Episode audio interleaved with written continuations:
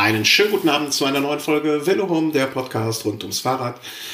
Heute äh, ein relativ spontaner, schnell entschlossener und ähm, doch dafür umso schönerer äh, Velo Race mit dem lieben Thomas. Guten Abend, Thomas. Guten Abend, Christian. Guten Abend in den Chat. Genau, guten Abend, Björn, in den Chat und guten Abend, liebe Zuhörer zu Hause oder auch guten Morgen, je nachdem, um wie viel Uhr es hört. Es ist die dritte Folge innerhalb von einer Woche, habe ich eben zu meinem Erschrecken festgestellt. Aber danach äh, ist ja auch bald Osterpause äh, in Bezug auf Podcasting vielleicht oder so. Wie geht's dir? Was macht das Fahrradfahren? Ja, gut, gut, gut. Äh, ja, läuft's? Hab die letzte Woche selbst nutzen können, um ein wenig Fahrrad zu fahren und tatsächlich ähm, geht es dann immer mit der Form schneller, als man denkt, aber das kennst du wahrscheinlich auch.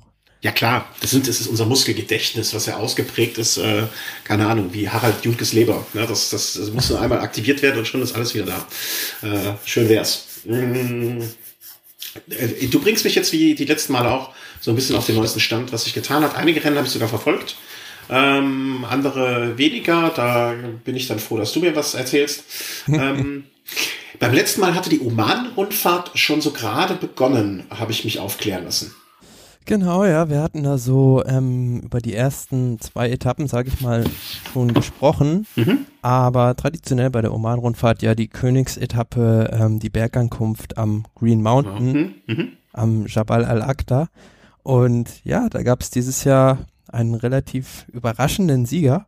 Ben Hermanns, der auch schon sich die zweite Etappe gekrallt hatte, ja. hat dort, ja, alle stehen gelassen und gewonnen, ja. Ah, da hätte man, glaube ich, äh, ordentlich mit Kohle machen können, mit auf, auf ihn, mit auf ihn zu wetten, um es sehr, sehr schön deutsch zu sagen. Ja, vor allem ist es so ein Fahrer, der in der Vergangenheit nicht wirklich dadurch aufgefallen ist, dass er große Erfolge gefeiert hat und ähm, da dann doch ja schon so Bergspezialisten abzuhängen, weil es auch eine sehr steile Ankunft ist, war schon eine gewisse Überraschung. Er war aber Zweiter schon vorher bei der äh, Vuelta la Comunidad Valencia, ähm, sehe ich gerade. Also äh, zumindest scheint er dieses Jahr auf, auf, auf, auf gutem Kurs zu sein. Oder, oder, oder vielleicht mal äh, 30 Jahre alt jetzt so im, in der Blüte seiner, seiner Jahre äh, endlich mal durchzukommen. Ja, vielleicht wird er jetzt mit 30 noch zum Rundfahrtenfahrer, aber es wäre schon ungewöhnlich. So ja, ja. Äh, aber naja, sei es ihm gegönnt, äh, hat er, hat, haben wir auch mal jemanden äh, überraschenden und nicht immer nur die üblichen Verdächtigen ähm, äh, auf, auf dem Siegertreppchen. Äh, danach Andalusienfahrt. Ähm, da hatten wir schon über die ähm, Bergankunft gesprochen. Mhm. Am Tag danach war das, glaube ich, stand dann das Zeitfahren auf dem Programm. Mhm. Und danach war es dann so tatsächlich, dass Alejandro Valverde mit einer einzigen Sekunde vor Alberto Contador führte und das dann auch ins Ziel gerettet hat, ja. Mhm. Also jeder hat schon gedacht, okay, das gibt jetzt das Feuerwerk des Contador. Ähm, er hat auch, äh, wie soll man sagen, er hat doch angegriffen, ne? er hat es versucht und habe hinterher auch viel gelesen, äh, also äh, der typische Contador und, und, und, und, und Sympathien für seine Fahrweise. Ich werde ihn in diesem Leben nicht mehr äh, schätzen lernen. Also das äh, mag auch ein Vorurteil von mir sein. Und äh, aber man muss ihn, also man hat schon viel Gutes hinterher gehört von ihm. Aber gebracht hat's ihm nix. Das muss man auch so sagen. Ja, es war ja nicht die einzige Rundfahrt, bei der er so knapp verloren hat. Also ja, das von mir aus, von mir aus kann sich das äh, durch wie ein roter Faden durch die Saison ziehen. Ich hätte da, äh, ich weiß, ich weiß, aber ähm, ja. Algarve-Rundfahrt. Also äh, am Ende Andalusien-Rundfahrt, äh, überraschender Sieger, äh, Valverde. Äh, der Chris wird jetzt wahrscheinlich hier äh, durch die Decke springen und äh, von äh, das niemals als Überraschung ansehen, sondern er hätte ja schon viel Geld drauf ähm, äh, gewettet. Aus dem Chat kommt noch die, äh, der Kommentar, Contador klettert am schönsten. das sind halt die jungen Leute, ne? Die kennen nicht mehr einen, äh, wie soll man sagen, äh, Marco Pantani, ein Jan Ulrich und so. Ja, das ist die Jugend, äh, die mag sowas. Na gut, das waren andere Zeiten, klar. Ja, das waren andere Zeiten. Ja, vollkommen richtig. Ähm, danach ging es weiter. Algarve-Rundfahrt, ja. Warst du in Portugal? Ich, ich war noch nie an der Algarve, habe ich äh, dann in dem Zusammenhang. Äh, ich auch nicht, nein. Aber die Bilder lassen darauf schließen, dass man es dort auch ja aushalten kann. Ja, ja, ja. Ähm, ich habe, glaube ich, von Greipel bei der Algarve-Rundfahrt äh, nur so ein Bild, äh, ein Post irgendwo gesehen, äh, dass es da zur Sache ging und äh, er war mittendrin und hat auch äh, e-, Etappe gewonnen. Ja, er hat eine Etappe gewonnen, aber bei einer Etappe davor hat er sich äh, beschwert, dass er da mehr oder weniger in die Bande gefahren wurde. Mhm. Ähm, ja, von Gaviria und ähm, Etappe 4 hat er sich dann aber geholt. Das war die erste, erste Etappe, glaube ich, wo, äh, wo, wo er sozusagen ähm, abgedrängt wurde. Ich habe es auch gesehen. Würdest du sagen, das war ein richtiges Abdrängen oder war das ähm, einfach so? Das war ein handelsüblicher Sprint eigentlich. Also, also äh, ja gut, wenn man jetzt den Maßstab anlegt, dass Nassa Buhani bei den Cycle Classics im letzten Jahr wegen sowas disqualifiziert wurde, dann mhm. kann man das machen, aber ähm, wir sprechen ja nachher noch über andere äh, strittige Jury-Themen. Ja. Aber André Greipel ist eigentlich auch sonst nicht der Typ, der sich leicht und schnell beschwert. Jedenfalls habe ich ihn nie so als solchen äh, wahrgenommen. Deswegen war ich da so ein bisschen verblüfft. Also weißt du, als ich das gelesen habe und danach mir angeschaut habe, da, da, da da klaffte so eine, so eine, so eine, eine Kluft halt, ne? was so, was so klafft. Ja, aber gut, Sprinter ist immer emotional und ähm, wahrscheinlich hatte das in der ersten Wut geäußert. Mhm. Okay. Also Algarve-Rundfahrt äh, wird abgeschossen und im Gesamtklassement äh, ging es dann, äh, warte mal, hä? was habe ich denn hier? Habe ich ja was Falsches? Okay. Mhm. Irgendwie nee. scheint, nee, bei mir ist das durcheinander. Naja, äh, Gesamtrund, äh, also am Ende? Gesamtklassement hat gewonnen Primoz Roglic. Seines Zeichens eigentlich Skispringer. Genau. Ja, hat aber schon in der letzten Saison das erste Mal so richtig beim Giro d'Italia auf sich aufmerksam gemacht. Und jetzt bei der Algarve-Rundfahrt am Alto da Foia, bei der Bergankunft, ist er recht weit vorne reingefahren. Ja, und dann beim, beim Zeitfahren hat er sich das Trikot geholt und das nicht mehr abgegeben. Mhm. Ähm, warte mal, ich muss mal kurz nachschauen. Also äh, Skispringer ist noch 27. Also ich, ich finde es immer komisch, wenn so Leute, ich will nicht sagen, wie, wie, wie, wie, wie Karl aus der Kiste kommen, aber mit 23 erst im Profifeld aufgetaucht, vier Jahre später. Ich will nicht sagen, dass äh, die Algarve-Rundfahrt jetzt eines der renommiertesten Rennen der Welt weit ist, aber zumindest schon mal eine Hausnummer. Ähm, wenn man so ein bisschen das, das äh, also er, er wird das ja noch der, im weiteren Verlauf dieser Sendung von heute auch, äh, wird er ja noch mal auftauchen, wahrscheinlich mit an sich ganzer Wahrscheinlichkeit. Aber schon irgendwie, ich will nicht sagen komisch, aber äh, wundert dich sowas nicht auch, wenn so Leute erst spät wie kommen? Ja, aber das, also der, wie soll ich sagen, hat ja eine sportliche Grundlage für den Radsport gehabt und von daher hat er wahrscheinlich erstmal gebraucht, um die Sportart so ein bisschen zu adaptieren und ja, dann ist klar, dass er dann erst später irgendwie durchstartet und mhm, okay. wird sicherlich nicht das letzte gute Ergebnis sein, was er da eingefahren hat. Ah, auf jeden Fall. Also wenn man sich jetzt mal so seine Statistik anguckt, aus dem letzten, äh, im letzten Jahr waren da ja auch schon ähm, so, so bei mittel, mittellangen Rundfahrten oder kürzeren Rundfahrten, so eine Woche, irgendwie hat er ja schon mal hier einen vierten Platz, da mal einen dritten, Pla äh, fünften Platz und so weiter. Er scheint so ein bisschen der Mann zu werden für, äh, oder ein Mann zu sein für so kurzen Rundfahrten. Ich sehe auch letztes Jahr auch schon Fünfter bei der Algarve-Rundfahrt. Ähm, also ein äh, slowenischer Skispringer, der sich jetzt äh, in der in der Radwelt tummelt. tummelt. Ähm, Gibt es sonst noch was zur Algarve-Rundfahrt, äh, was uns einfällt? Wenig besondere Vorkommnisse, ja. ja. Man muss ja auch nicht jedes äh, kleinste Rennen dann bis ins Detail. Genau, wir haben ja noch viel auf dem Programm. Genau. Wie spricht man das aus? Kume, Brüssel, Kume? Was? Nee, Nein. Küm? Körne, Brüssel, Körne. Ah, er weiß, woran das liegt. Ich habe meine Brille bei der Arbeit nicht. Ich dachte, das wäre ein M. Ich muss hier mal Command Plus mehrfach drücken. Ich kann so schlecht lesen. Ich habe heute auch schon irgendein... Mit Doppel-U und, und RNE. RNE. Ja, ja, genau. Wie Körner. So Körner. Körner. Ja, ich habe auch diese heute schon einen Thorsten angerufen, obwohl ich einen Thomas anrufen wollte.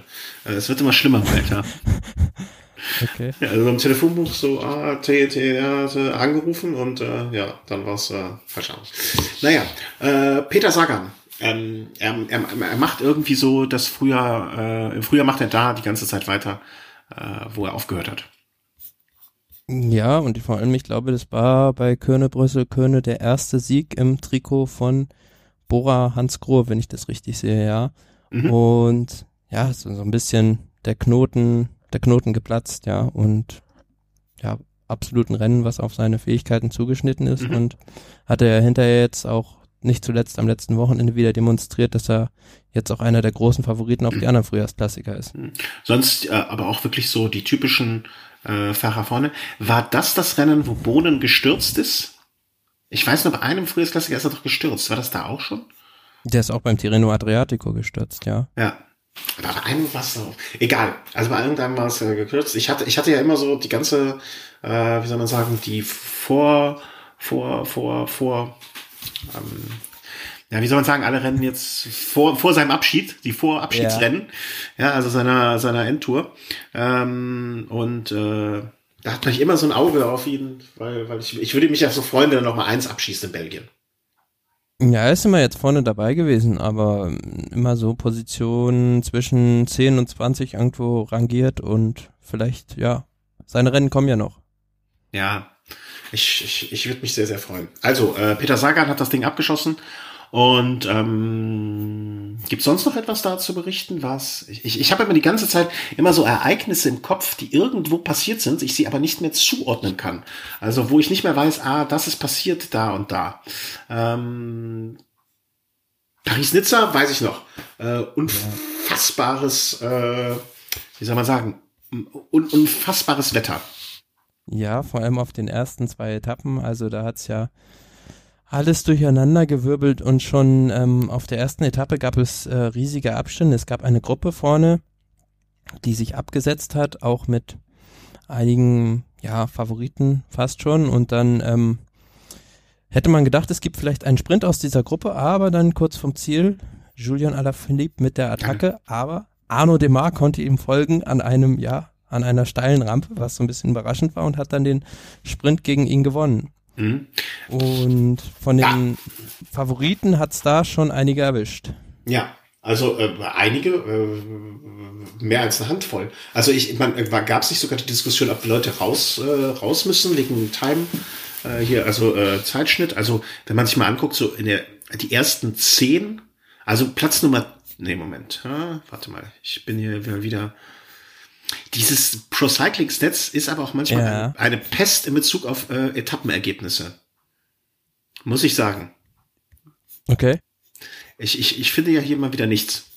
Äh, Stages, da bin ich. ich. Ich hatte noch geguckt, bei der ersten Etappe gab es doch auch so also Platz 20 hatte schon eine Minute Abstand. Äh, Contador. Genau, das war, kamen, kam, kamen viele Favoriten mit rein, Contador zum Beispiel. Mhm. Oder Port, der hatte irgendwie 47 Sekunden. Mhm. Und ähm, dann gab es aber auch wirklich äh, Zeitabstände. Also das Gruppetto kam, glaube ich, rein mit äh, so 16 Minuten, ja. Genau, 16 Minuten. Und dann kam danach noch mal so Leute, äh, Emanuel Buchmann. Ach nee, der hat nicht gefinisht. Ähm, der ist nach der Etappe ausgestiegen, glaube ich. Genau, der letzte kam mit 18, der ist während der Etappe schon raus.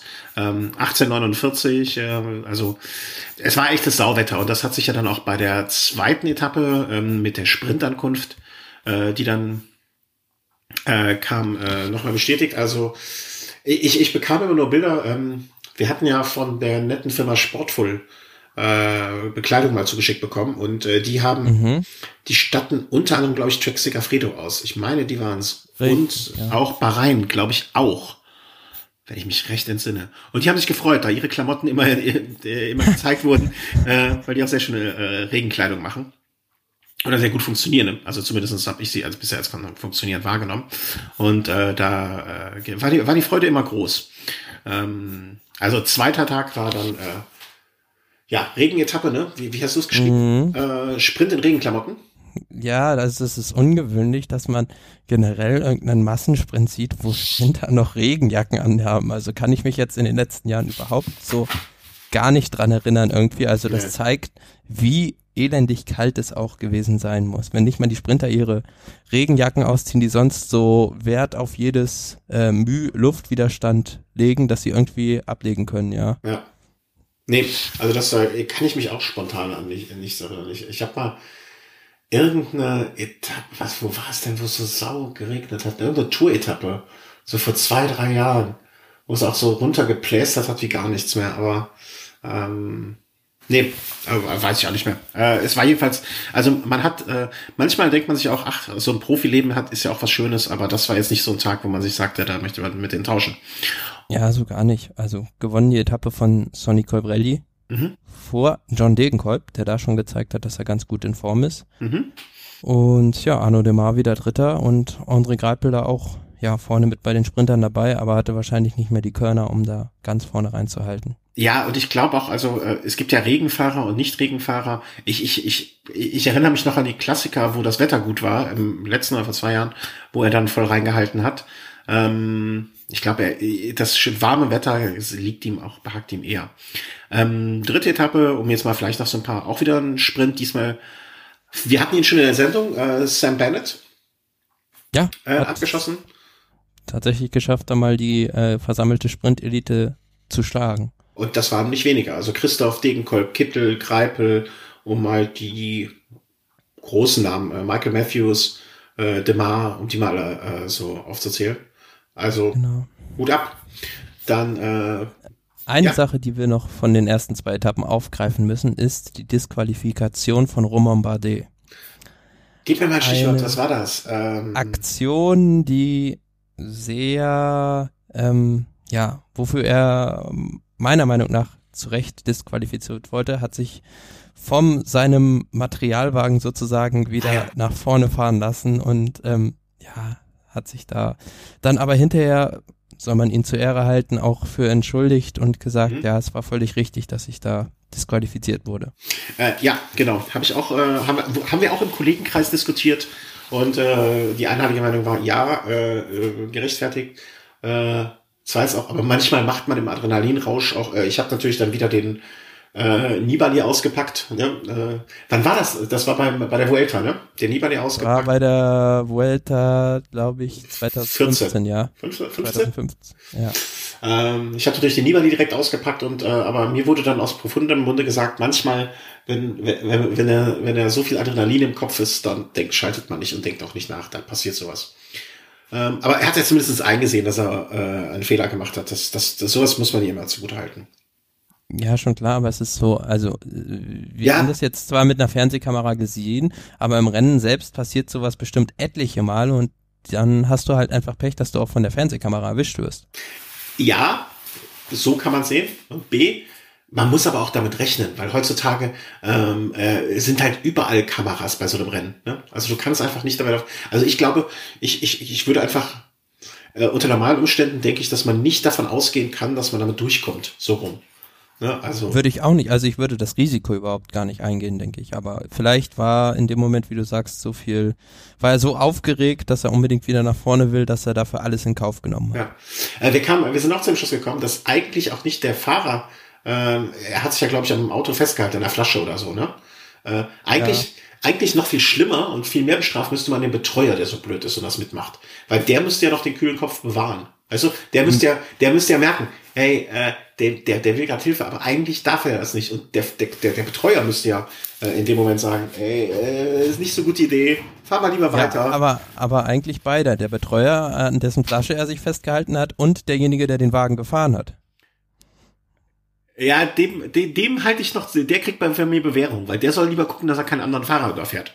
Ja, also, also, vielleicht, vielleicht musste er auch gerade einen Teamwagen überholen und äh, deswegen hatte. Ja, ähm, weißt du, da sage ich, okay, der hat, das ist nicht sein Job, weißt du, der hat, der, der soll sich auf andere Sachen konzentrieren. Da möchte ich gar nicht, dass der da noch drüber nachdenkt. Aber der Betreuer, der sollte zumindest auch einen Sack kriegen. Würde ich so äh, sehen. Zumindestens. Naja. Ähm, Ala Philippe äh, in der fantastischen Form vielleicht schon ein bisschen zu früh Form, äh, gewinnt dann bei äh, Paris-Nizza das Bergzeitfahren vor Contador. Hatte Contador äh, einfach einen scheiß Tag.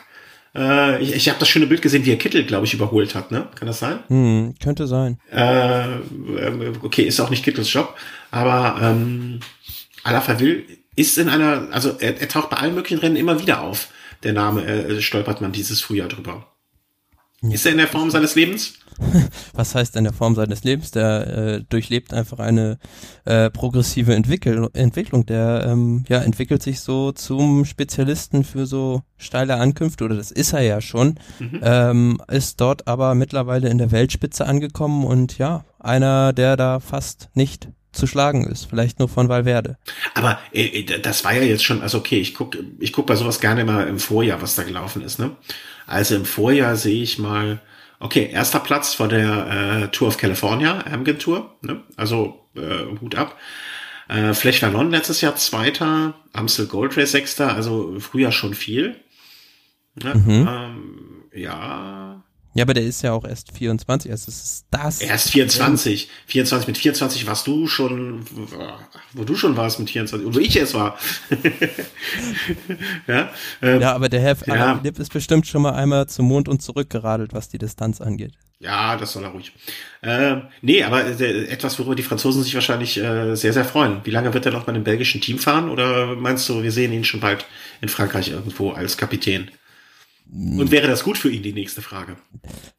Ich glaube eher nicht. Also letzteres, dass es irgendwie gut für ihn wäre und beziehungsweise ich wüsste jetzt, er hätte keine französische Mannschaft im Kopf, die dessen Budget übernehmen würde und die den bezahlen könnte. Und die ihn auch mit Helfern ausstatten würde, um seiner Position gerecht zu werden, vor allen Dingen. Ja, er ist ja so ein, ähm, also da weiß man ja auch noch nicht so recht, wo es hingeht. Letztes Jahr hat er bei der Kalifornien-Rundfahrt gewonnen, wo es auch eine relativ lange Bergankunft gab. Da sah er sehr gut aus, aber in diesem Jahr bei Paris-Nizza, dann nach seinem Sieg im Bergzeitfahren, ist er dann doch auf der Etappe mit der Bergankunft ja relativ eingegangen. Mhm. Ja, also ist halt so eine Wundertüte, ne? Also warten wir mal ab. Also er bewegt sich zumindest gerade in eine Richtung, die ihn sehr, sehr, sehr interessant macht für viele Teams, wie ich auch finde. Also müssen wir mal jetzt mal nachschauen oder müssen wir eigentlich beim besten Fall wissen, wie lange sein Vertrag eigentlich danach läuft. Aber ich glaube, äh, die werden schon sehr viel tun bei Quickstep, um ihm halten zu. Ähm, ist ja überhaupt die Frage, ob es das Team Quickstep im nächsten Jahr noch geben wird. Die kämpfen ja immer noch darum, ähm, Sponsoring zu verlängern. Ja, aber mit so einem Fahrer dann im Team, da, das, äh, da, da, da, es, es, es ist mit Sicherheit nicht schlecht, ihn dabei zu haben ja, ihn dabei zu haben, ist sehr gut, aber äh, überhaupt das Team zu behalten, wird ja schwierig. Ja, aber ohne, mit ihm wird es ja wahrscheinlich einfacher noch Sponsoren, so meine ich das. Also, weißt du? Also, äh, du also, so. wenn, wenn die jetzt äh, irgendwo alle immer äh, bei, um Platz 20 rumfahren, äh, dann, äh, dann, dann, dann wird damit sicher nichts draus. Aber so ein, du, hm? du siehst das Dilemma des Radsports, äh, Quickstep äh, Ethics Quickstep oder Quickstep Floors ist eigentlich, glaube ich, wenn ich mich nicht täusche, die erfolgreichste Mannschaft in diesem Jahr. Ja. Und selbst die haben Probleme, einen großen Sponsor zu finden, der deren Budget trägt. Liegt's am Budget? Aber, aber ich habe äh, ich hab meinem Kollegen auch letztens gemeint äh, bei bei beim Team Toto, äh, ich kaufe mir einfach irgendeinen von Quickstep ja, der fährt mit Sicherheit unter die Top Ten. Ähm, vollkommen richtig. Also äh, Quickstep ist die Mannschaft, die es zu schlagen gibt. Ähm, aber ja, ist ein Dilemma. Aber das ist Profisport. Also, äh, die, die werden, der, vielleicht ist auch der Druck gerade, der sie so antreibt, ne? Also, aber die werden schon einfinden. Also, wenn die Belgier alle äh, irgendwie das Geld selber zusammenlegen. Naja gut, mit Tom Bohnen verlieren sie ja dem nächsten Großverdiener. Ja, und aber auch ein Sympathieträger in, in Belgien. Ne? Das darf man ja auch nicht vergessen. Ja, schon, aber ist also so, was ich gehört habe, ist der da ja, mit äh, Zähneknirschen wurde das geduldet, dass er jetzt da noch sein, äh, seine halbe Saison da irgendwo fährt, weil er halt so viel Geld frisst. Aber glaubst du nicht, also, äh, äh, äh, also ich würde fast behaupten, wenn, wenn man Boden gesagt hätte, pass auf, du verdienst jetzt nur noch die Hälfte für das halbe Jahr, hätte er doch auch gemacht, oder? Der will doch seinen Abschied, der will noch einmal irgendwas abschießen, das ist doch jetzt sein Ding. Da hätte, das ist, da hätte man. Das ist die Frage, also da kennen wir die Vertragsdetails nicht gut genug für. Das stimmt, das stimmt, das stimmt. Aber, naja. Ich würde mich so sehr freuen. Vielleicht gibt es auch irgendwann sowas wie Football Leagues äh, für den Radsport, wo so ähm, es eine Plattform gibt, die Details zu Verträgen offenlegt und enthüllt. Ach, ich glaube da. Ich, ich, ich, ich weiß gar nicht. Ach, ich glaube gar nicht, dass ich das wissen will. Nee, die sollen mal, äh, weißt du, dieses wirtschaftlich interessiert mich gar nicht. Die sollen, äh, die sollen mal verdienen, was sie sollen und wollen und so weiter und so fort. Ähm, wo sind wir denn? Wo sind wir denn? Aubanier Fayence.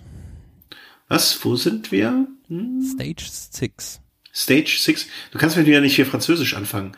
Ähm, das, das, das, äh, was war denn bei Stage 6? Ähm, das war so ein, ähm, wie soll man sagen, auch so ein Apple-Finish.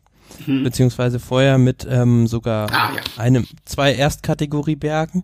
Und da hatte sich dann, ähm, ja, der Simon Yates aus ähm, der Favoritengruppe, glaube ich, ähm, am mhm. letzten Anstieg oder in der Abfahrt abgesetzt und dann knappen Vorsprung ins, ins Ziel gerettet und dahinter, ja, da gab es dann so Sekündchen Abstände zwischen den Favoriten, aber nichts Weltbewegendes. Mhm. Also äh, ja, Port, Alaphilippe, der Name kommt mir noch nicht so ganz über die Lippen. Äh, Daniel Martin, das waren alles so, die dann in der nächsten Gruppe mit reingestolpert sind. Ähm, äh, Orica Greenish, Simon Yates äh, gewonnen. Und am Ende, lass mich mal gucken, an dem Tag, äh, immer, aber immer noch Alaphilippe im gelben Trikot. Ja. Der dann ja auch, ähm, warte mal, wo war es denn am Ende? Ich komme mit dieser Pro Cycling Steps nicht mehr zurecht. Ich bin, ich bin überfordert. Ähm, Sollen wir die nächste Etappe machen? Ja, ja, mach mal. Äh, Port geht mit Würde, Contador, äh, Attacke. Das ist so, so die nächste Etappe. Ja, also ähm, es war eine schwierige Bergankunft, was man so von Paris-Nizza in der Art und Weise mit so einem langen Anstieg eigentlich gar nicht gewohnt ist.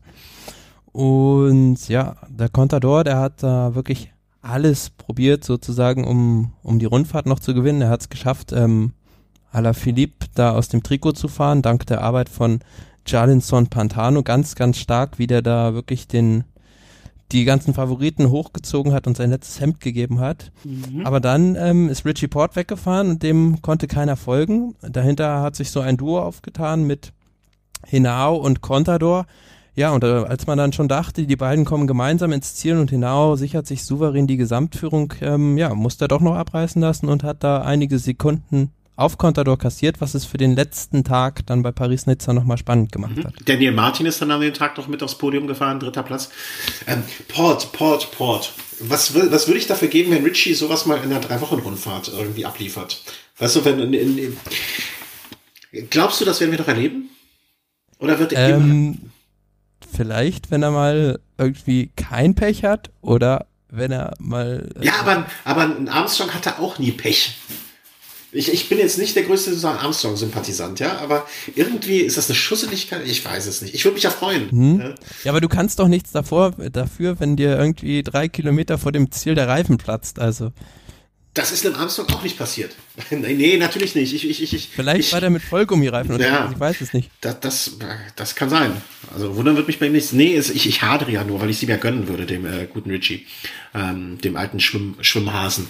Äh, aber naja, äh, war dann für den letzten Tag nochmal spannend. Also auch wieder äh, hat man, ist man davon ausgegangen, Contador muss jetzt attackieren, Contador will attackieren, Contador will sich das Ding holen. Ähm, ja, und wie es so ist, dieses Jahr, ne, wenn Contador will, dann klappt's nicht. Ja, er hat es geschafft, äh, auf zwei Sekunden nochmal ranzukommen. ja, den, den äh, Inao abzuhängen. Aber das Problem ist halt bei Paris-Nizza auf dieser Schlussetappe dieser Col d'Es. Es ist zwar ja ein Anstieg der ersten Kategorie, aber es ist so ein typischer Rollerberg. Mhm. Das heißt, da kann man als ähm, guter Rouleur, sage ich mal in Anführungsstrichen, gegen einen guten Bergfahrer sich ganz gut behaupten und dann kommt halt diese Abfahrt, die es äh, dem Contador so ein bisschen ähm, durchkreuzt hat, ja, mhm. und vor allem auch auf dem aufgrund dessen, dass ähm, Bahrain Merida dann ähm, dem Henao geholfen hat, weil sie unbedingt mit Sonny Colbrelli scheinbar noch um den vierten Platz sprinten wollten und dadurch hat Contador die Rundfahrt um zwei Sekunden verloren. Dieses Team Bahrain Merida, was, was sagen wir denn so bisher im Frühjahr dazu? Ähm, unauffällig oder oder oder oder äh, so so in, in Wartestellung? So richtig viel haben sie jetzt noch nicht gerissen, wenn ich das richtig verfolgt habe. Nö, also die haben ihre Rolle so im Peloton eigentlich jetzt noch nicht gef gefunden. Wenn du mich jetzt fragen würdest, wofür stehen die jetzt, was wollen die? Genau, wollen die Sprints genau. gewinnen? Wollen die Gesamtwertungen gewinnen? Ähm, dann würde ich dir jetzt sagen, gut, äh, das weiß ich jetzt auch noch nicht, weil. Die wollen ihre ähm, Trikots spazieren haben. die haben bislang, eigentlich sind die nur durch Colbrelli auffällig geworden, ja. der jetzt auch bei den ähm, ähm, im Frühjahr jetzt sehr stark gefahren ist und ähm, der Rest der Mannschaft. Ja, gut, ähm, Nee, du sagst es richtig, ja. Ja, also alles nur äh, auf die Rundfahrten, auf die großen. Ja, sie sagt, also das, das, das ganz, ganz große Ziel der Mannschaft ist es ja, den Giro d'Italia zu gewinnen, die hundertste Ausgabe. Und mhm. darauf haben sie ziemlich alles abgestellt. Und ähm, beim Tirreno Adriatico, wo wir gleich noch drüber, drüber, drüber sprechen werden, ähm, da gab es ja auch so eine Aktion von Bahrain Merida. Mhm. Ja, ähm, aber also ich glaube, sie haben ihre Rolle noch nicht gefunden oder sie sie sie möchten sich noch nicht so richtig. Äh, ihre Karten auf den Tisch legen, um es mal positiv zu formulieren, äh, das, das trifft das schon ganz gut. Ähm, ja, am Ende des Tages äh, zwei Minuten, äh, zwei Sekunden äh, für haben Contador gefehlt und äh, ja, ist es seine letzte Saison? Haben wir da eigentlich noch mal was gehört, also was mitbekommen? Immerhin ist er zwei Sekunden dichter dran als im letzten Jahr. Da waren es vier Sekunden auf Ja, das wird ihn getröstet haben. Das wird ihm seine Mami am Abend gesagt haben. Im nächsten Jahr ist er dann zeitgleich wahrscheinlich. Werden wir ihn nächstes Jahr noch sehen? Ähm, das hängt halt davon ab, wie die, wie die Saison läuft. Also ich kann mir vorstellen, wenn er jetzt die Tour de France gewinnt, dann hört er auf. Mhm. Jetzt weiß ich nicht, ob ich ihm die Daumen drücken soll oder nicht. Das wird schwere Sache für mich. Aber so, so oder so wäre es dann ja eine Win-Win-Situation für mich. Ja. Ja, gehe ich ja ganz gut raus. Gut. Was haben wir als nächstes auf dem Programm? Tirreno Adriatico. Genau, ja, das Rennen ähm, in Italien. Zwischen den, ja, zwischen den, zwischen den Meeren, sagen wir mal so, ja, zwischen dem Tyrrhenischen und dem Adriatischen Meer. Mhm. Äh, Mannschaftszeitfahren. Hast du es im ersten Moment gesehen, was da passiert ist? Also hast du es direkt äh, so begriffen? Nein, ich habe gedacht, der ist da vielleicht irgendwie über einen Hund gefahren oder über genau. einen Stein gestolpert, aber das ist einfach, ähm, ja, das Material hat den Geist aufgegeben, muss man ich hab sogar, sagen. Ich habe hab sogar gedacht, irgendjemand hätte ihm was ins Rad geschmissen. Also so die komplett asoziale äh, Nummer habe ich gedacht. Aber ähm, es war einfach so, dass äh, wie spricht man aus? Moskens, Moskon, Moskon. Ich habe mal Moskon. Moskon, ja. ja. Äh, einfach sein scheiß Vorderrad zusammengebrettert ist. Ja, aber da siehst du auch, äh, dass äh, auch Carbon nicht unfehlbar ist. Nee, absolut nicht. Und äh, im Gegenteil, also ich bin ja äh, immer noch auch am, am eigenen Material ein großer Freund von Nicht-Carbon. Äh, ist nicht unfehlbar, ähm, aber das ist direkt, also also dass, dass die da mit ihrem Material. Vor allem die Räder sind ja heutzutage äh, eh zu leicht. Ne? Also die können ja eh viel leichtere Räder bauen, als sie eigentlich dürfen. Und deswegen ähm, hat mich das so irritiert. Also da muss wohl wirklich irgendwie ein ganz entscheidender äh, Materialfehler äh, gewesen sein. Ähm, ja, aber das hm, ist halt so, die Profis müssen das äh, beste zur Verfügung stehende Material, äh, denke ich, fahren. Also die werden auch wahrscheinlich so ein bisschen zu gedrängt, dass sie ähm, das neueste Produkt fahren, weil das ja auch ähm, ein Verkaufsinstrument für den, für den Radsponsor, in dem Fall glaube ich Pinarello ist und ähm, ja, ist nicht immer der richtige Weg sicherlich. Hm, ich korrigiere meine Gesprächspartner ungern, vor allen Dingen, weil sie in ganz vielen Fällen mehr Ahnung haben als ich. Aber ich glaube, das war kein, das war doch das Vorderrad, oder? Ähm, und ja. das ist, glaube ich, von Pro. Also Pro Laufräder. Bin ich relativ sicher. Also ich, ich, ich möchte, ich würde nicht drauf wetten, aber ich äh, bin mir schon sehr, sehr, sehr, sehr sicher, dass die Laufräder von Pro kommen. Pinarello mhm. baut, glaube ich, keine Laufräder. Und ich meine, ähm, nein, ich, ich meine, also ich habe das jetzt generell, vielleicht habe ich da Pinarello ungerecht getan, aber es ja. ist nun mal halt der Sponsor, der ja, ja, die Räder zur Verfügung stellt und letzten Endes dafür wahrscheinlich auch eine gewisse Mitverantwortung trägt, welche Laufräder da gefahren werden. Ja, das kann, das kann gut sein. Äh, ja, aber auf jeden Fall ähm, hat sie ihn zersemmelt und das sah nicht schön aus. Wir werden es unter dieser Folge mit Schmerzen äh, nochmal verlinken, wer das nochmal sehen möchte. Ähm, der kann sich das anschauen. Ähm, ja, das war so äh, der erste Aufreger ähm, bei äh, Tirreno Adriatico. Wie ging es dann weiter? Zweite Etappe, ähm, eine, ja, soll man sagen, Mini-Bergankunft mhm. durch einen Solo-Vorstoß von Garen Thomas gewonnen und ähm, ja, dahinter die üblichen Verdächtigen. Tom Dumoulin, der hatte sich dann noch äh, gerade ins Ziel retten können, dann von Avamat, Sagan, Gavazzi, halt schnelle Leute, die auch einen guten Punch haben. Mhm. Ähm, hast du gerade irgendetwas verändert bei dir? Ähm, ja, ich habe hier gerade ein Stromkabel rausgezogen. Genau das hat das Brummen erzeugt. Wissen wir jetzt fürs nächste Mal. Das Brummen ist weg. Wir, wir, wir arbeiten ja mal hier mit, wir operieren ja am offenen Herzen sozusagen. Äh, jetzt wissen wir, woran es lag. Ich dachte, der Kühlschrank hier wäre ausgegangen. Ähm, aber gut zu wissen, gut zu wissen. Warte, ich muss jetzt mal was zu trinken holen, um meine Stimme zu hören. Äh, erzähl schon mal weiter. Zweite Etappe war dann, glaube ich, wenn ich das richtig in Erinnerung habe, wieder so ein bisschen sprintermäßig. Äh, ja, also zweite Etappe haben wir gerade. Ah, dritte, dritte, dritte, ja, ja. Äh, dritte Etappe, ja, das war halt äh, mehr oder weniger so eine, äh, soll man sagen, Sprintetappe.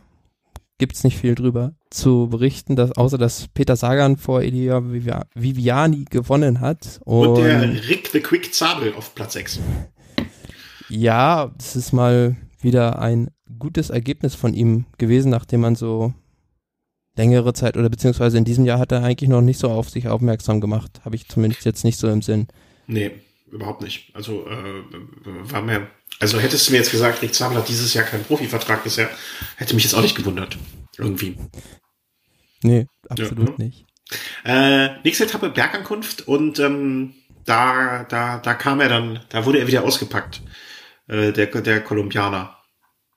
Ja, äh, Bergankunft am Terminillo äh, gewonnen von Nairo Quintana. Mhm. Lange Zeit sah es irgendwie so aus, ähm, dass keiner der Favoriten irgendwie Lust hätte, an dem Tag irgendwie was zu unternehmen. Und ähm, so war es dann Simon Spilak, der die ganze Zeit eigentlich vorne war, aber irgendwann ist es dann dem Quintana doch zu bunt geworden und dann hat er mal richtig attackiert, in kürzester Zeit die Lücke nach vorne zugefahren und konnte auch einfach keiner mehr dann bei ihm am Rad bleiben und da hat er den Grundstein für den Rundfahrtsieg gelegt. Mhm. Also man, man hatte so ein bisschen das Gefühl, dass es so nach dem Motto, dass vorher war alles Spielerei und jetzt mache ich mal ernst und äh, er zieht durch. Ja, so aber, wie bei einem ähm, guten Training, weißt du, wenn man da mal so all in geht. Die komische Aktion auch, wie ich vorhin schon gesagt habe, vom Bahrain Merida Team. Mhm circa am Anfang oder Mitte des Anstieges ähm, wird das ganze Team vorne eingespannt, um einfach, ja, fährt einfach die ganze Zeit von vorne, aber geht dann nach einem Kilometer wieder raus, um wahrscheinlich um irgendwie zu testen, wie das Team am Berg irgendwie arbeiten kann. Aber eine relativ sinnbefreite Aktion. Und zu Quintana nochmal, hat ja auch schon 2015 müsste das gewesen sein, am Terminio bei Tirreno Adriatico gewonnen. Wenn du dich daran erinnerst, mhm. das war diese, diese Schneeetappe, ja, ja, ja. wo sie da hochgefahren sind, genau. Da hatte Quintana da schon gewonnen und von daher war es für ihn ein Déjà-vu. Ja, also ähm, äh, alles läuft wieder äh, genauso gut oder äh, in, in gewohnten, wie soll man sagen, in gewohnten Mustern. Ich glaube auch diese Bahrain-Nummer war so eine so ein Testlauf, so nach dem Motto, okay, mal gucken, wie die Jungs funktionieren. Also finde ich auch gar nicht äh, also so dumm, sowas mal unter Wettbewerbsbedingungen. Äh, klar, dass die, welcher Platz, die hatten jetzt noch nicht mal einen unter den Top 20, glaube ich, am Ende. Nee, glaube ich nicht. Aber ähm, ja, generell muss man sagen, auf beim Tirreno Adriatico und in diesem Frühjahr die Italiener ganz, ganz enttäuschend. Ähm, weiß ich nicht, ob die jetzt hinter ihren Erwartungen so zurückgeblieben sind, aber Fabio Aro hat dann die Rundfahrt verlassen, ähm, war krank, musste dann aussteigen und ähm, Nibali hat auf der Etappe einen riesigen Rückstand gefressen und ähm, ja, sagte danach irgendwie, ihm fehlt noch ziemlich viel, um mit den Besten mitzuhalten. Mhm. Aber generell muss man natürlich sagen, ähm, dafür, dass es eine italienische Rundfahrt ist, ähm, war es wenig bis enttäuschend, was die Italiener da geliefert mhm. haben. Ja. Ja, an diesem Tag ist auch irgendwie 24., 25., 24. sehe ich gerade geworden mit äh, der beste Bahrain-Fahrer. Ähm, sie suchen noch ihre Rolle. Äh, danach wieder, um es abzu ein bisschen zu straffen, Sagan äh, mit einer Ankunft. Äh, Quintana hat sein ähm, mit einem Sieg bei einer, ja, war es eine flache Etappe am Ende? Nee, es war so ein bisschen Berge, also eine Hügelankunft würde ich es nennen, oder? Welche denn, die Etappe? Äh, genau, die Sagan dann nochmal gewonnen hat. Ja, das war so ein auch so ein Apfelfinish, aber ganz stark von Peter Sagan, wo da schon, ja, teilweise die Bergspezialisten sieht man ja Rigoberto Uran, Tom Dumoulin, Garen Thomas oder auch Thibaut Pinot vor allem äh, vorne mit reinhalten, dass er da noch so den Punch hat, da die zu übersprinten, ähm, zeigt schon, wie gut er drauf ist. Und dass er einfach Bock hat, habe ich, weißt du, man hat doch immer das Gefühl, dass er mit Spaß bei der Sache dabei ist.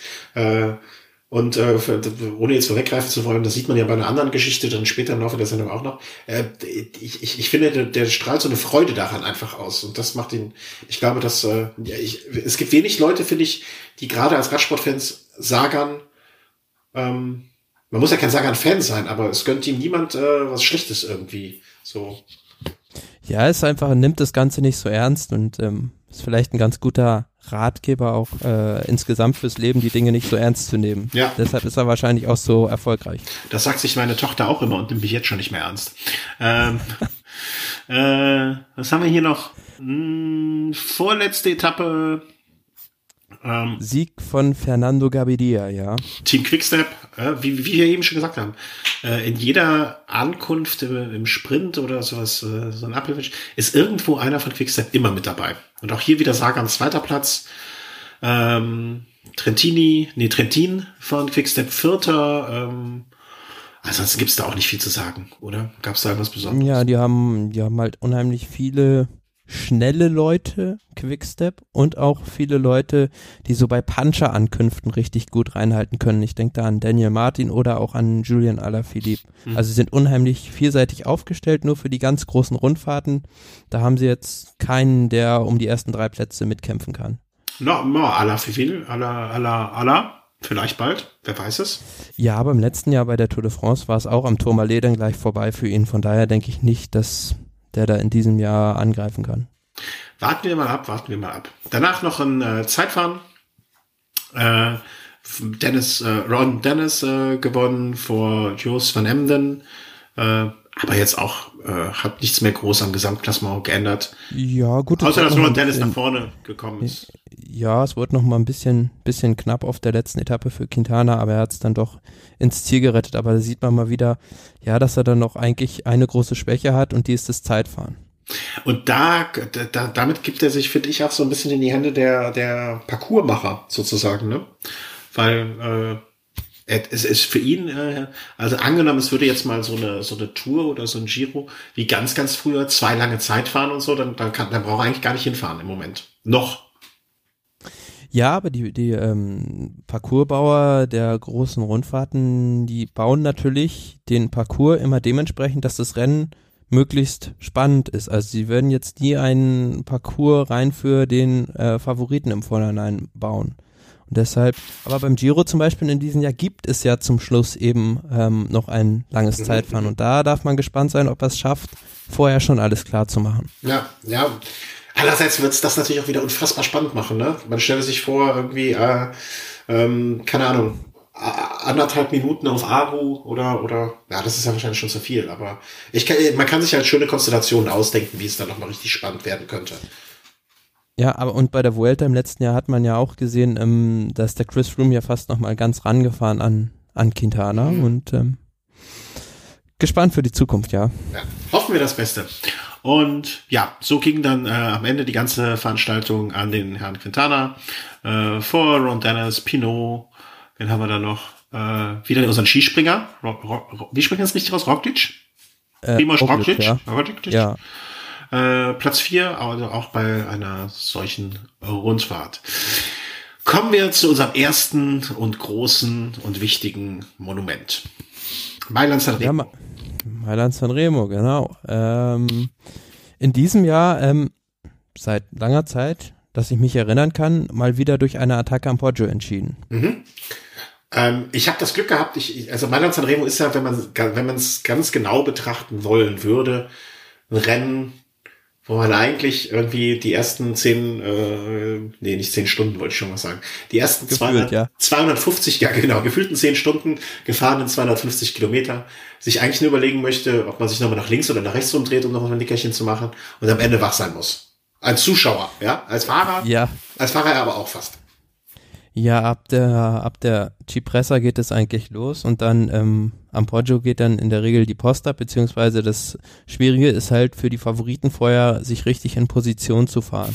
Und mhm. dieses Jahr am Poggio war es halt so, dass zum Beispiel John Degenkolb in einer sehr guten Ausgangsposition war, aber er konnte einfach die Attacke von Peter Sagan nicht kontern. Das konnten nämlich nur Junior Alaphilippe und Michael Kwiatkowski und ähm, die haben sich dann bis oben einen Vorsprung gearbeitet und den dann unten bis ins Ziel gerettet. Wobei dabei ähm, eigentlich die Diskussion danach aufkommen, ähm, Kwiatkowski, der das Rennen gewonnen hat, ähm, hat sich wenig an der Führungsarbeit beteiligt und mhm. ähm, das werfen ihnen viele Leute vor. Erstmal, äh, da möchte ich noch einen Schritt zurückgehen. Auf der Abfahrt vom Poggio habe ich immer nur gedacht, mein Gott, bitte tut euch nichts weil die sind ja wirklich äh, alle auf Kante gefahren da. Also da, da ging es ja echt zur Sache. Äh, immer im Hinterkopf, äh, man, man sah, äh, man, man spürte quasi die Meute schon im Nacken. Ich glaube, der Abstand war so um die zehn Sekunden äh, teilweise. Ähm, was jetzt nicht gerade wenig ist, aber jetzt auch nicht so, dass man sich darauf verlassen kann und, äh, und einen auf entspannt macht, wenn die Jungs von hinten so angestürmt kommen. Ähm, war, also die sind da wirklich wie die Irren runtergefahren dann dachte ich, und äh, hattest du so einen Favoriten? Hatte, hast du gesagt, okay, der soll gewinnen jetzt von den dreien? Ich In dem Moment? Gesagt, ich hätte gedacht, äh, weil Sagan jetzt auch die meiste Führungsarbeit gemacht hat und sich da so ein bisschen kaputt gefahren hat, dass eigentlich Alaphilippe den den besten Sprinter noch von den dreien hat, aber mhm. der ist dann gar nicht mehr, also der ist Dritter geworden dann halt, ja. Mhm. Ich habe ja nur gedacht, ähm, also ich, ich, man hat ja gesehen, ähm, wie äh, Sagan angezeigt hat, hier tauschen, tauschen, wechseln, wechseln, ne? Hm. Und in dem Moment, ich, eigentlich äh, hatte ich jetzt so keine Präferenz, aber da dachte ich, boah, ihr Schweine. Ne? Aber man kann ja andererseits auch Kwiatowski verstehen, der sich einfach auf seinen Sprint verlassen wollte und sich gedacht hat, wenn ich mich jetzt, wenn ich jetzt mitarbeite, dann kommen wir drei durch, aber dann bin ich so kaputt. Ich, ich spare lieber Körner. Lass den Sagan fahren. Und, ja, das ist ja klar. Du, du, du, du würdest ja auch nicht, äh, nehmen wir mal an, äh, Peter Sagan wäre in dem Fall Marcel Kittel gewesen. Genau. Dann, würd, dann würdest du ja keinen Meter führen. Also dann würdest du ja auch sagen, lieber verschwinde ich jetzt im Feld, als dass ich mich hier kaputt fahre und dann am Ende auch nur Dritter werde. Genau, genau. Also es war so eine ganze, ich will nicht sagen krude, aber so eine, so eine Situation, wo man für jeden von den dreien vorne äh, oder zumindest bei mir beschränkt es sich so ein bisschen auf Kiatowski und äh, Sagan. Ähm, Alaphilippe konnte ich jetzt in Demo, konnte ich muss ich zugeben, in dem Moment nicht so richtig einsortieren. Äh, wird er jetzt das machen? Wie gut ist der im Vergleich zu den anderen? Vor allen Dingen auch bei der langen Distanz. Ne? Das ist, äh, klingt blöd, aber äh, ein junger Fahrer mit weniger Erfahrung als die zwei älteren äh, Herrschaften da vorne, ähm, äh, da dachte ich so, hm, also mir war relativ klar, dass einer von den beiden wird. Naja, und dann. Aber ja? bei dem Rennen, also ich muss sagen, ich fand die Aktion von Peter Sagan absolut richtig, am Poggio anzugreifen, weil ja ein Massensprint bei Mailand Sanremo, das haben wir im letzten Jahr gesehen, ist, ist einfach ein Lotteriespiel, wo du, wenn du Pech hast, also wie in diesem Jahr auch wieder John Degenkolb, wirst du einfach eingeboxt und dann äh, hast du keine Chance mehr da rauszukommen. Absolut, also ich, ich finde sogar, dass jeder da vorne, auch Alaphilippe, es richtig gemacht hat. Also man kann keinem einen Vorwurf machen. Ne? Also Sagan konnte ja am Abend im Hotel auch sich sagen, ey, das war die einzige Chance, die ich hatte und ich habe sie genutzt. Aber sie hat nicht zu dem geführt, was ich gedacht habe. Und manchmal gewinnt halt auch nicht der Stärkste an, an einem solchen Tag, es, sondern der Glückste. Er, erinnerte so ein bisschen an Fabian Cancellara, der es auch in vielen Jahren am Poggio versucht hat und ich glaube auch ein, zweimal fast durchgekommen ist, beziehungsweise die anderen saßen ihm einfach alle auf dem Gepäckträger, haben keinen Meter Führungsarbeit gemacht und dadurch waren seine Aktionen zum Scheitern verurteilt, dass alle einfach gegen diesen einen Fahrer gefahren sind. Mhm. Äh, ich erinnere mich noch an eine Tour-Etappe, die in Paris äh, natürlich endete, also die letzte, äh, wo, äh, wie heißt der hier nochmal? Der Blutmann.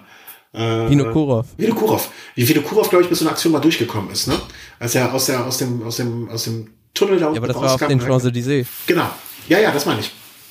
Äh, das war so eine Sache, wo einer mal durchgekommen ist. Aber sonst ist das natürlich unfassbar schwierig. Und äh, da, nach Mailand San Remo, fand ich auch wieder, hat Sagan unfassbar, also zumindest bei mir, unfassbare Sympathien für sich gewonnen. Als er gesagt hat, äh, hinterher habe ich in dem Interview gehört, äh, ja, pff, okay, so ist das halt, ne, so ist Radsport und der Kwiatowski schuldet mir jetzt ein Papier. Also, was soll man auch mehr, also weißt du, es gibt genug Fahrer, die hinterher rumgemeckert hätten und gesagt haben, öh, der hat nur draufgehangen und hat, nicht, hat sich äh, nicht beteiligt und so weiter. Aber Saga sagt dann halt, okay, so ist der Radsport und so läuft's und äh, kann ich verstehen und äh, ich krieg jetzt Bier und gut ist. Ja, vielleicht also, wenn jetzt der äh, Kwiatkowski, also glaube ja gar nicht, er ist bei, dass er nicht bei der, ist glaube ich gar nicht bei der Flandern-Rundfahrt, aber ansonsten, da gibt's ja immer Quaremont-Bier. Da hätte ihm ein paar, Liter, wenn er was gewonnen hätte, äh, ausschenken können. Ja, die zwei trainieren, was äh, ich vorher auch nicht wusste, das habe ich auch hinterher äh, so. Die trainieren ja auch oft zusammen und ich will nicht sagen, sind beste Kumpels, aber sind schon so freundschaftlich verbunden. Und das äh, hätte ich das zu dem Zeitpunkt schon gewusst, äh, das, das macht das ja noch reizvoller, dieses Duell dann am Ende. Auf jeden Fall. Und Kwiatkowski nach einem eigentlich ersten enttäuschenden Jahr bei Sky hat er jetzt wieder in die Spur gefunden. Also es ist auch bemerkenswert. Mhm. Ja, also schön, ein schönes, es, es war auch ein, ich fand ein würdiges Finale für Paris-Nizza. In der, in der, und zwar mit allen, äh, allen Komponenten. Meinst Sanremo? Äh, meine ich ja. Was habe ich gesagt? Paris-Nizza? Äh, ja. Ja, ja, Mailand Sanremo natürlich. Paris-Nizza an einem Tag wäre ein bisschen weit. Ja, obwohl, weiß ich nicht, Paris-Nizza, wie viel? 600 Kilometer. Es gab mal, glaube ich, ein Rennen Paris-Nizza. Es gab, glaube ich, mal ein Rennen äh, Paris-Bordeaux auch, ja. Das meine ich auch. Ja. Ja, hast du recht. Das, das meinte ich auch, Paris-Bordeaux. Aber das war auch, das ist auch schon etwas länger her. Und das war auch schon ganz schön lang.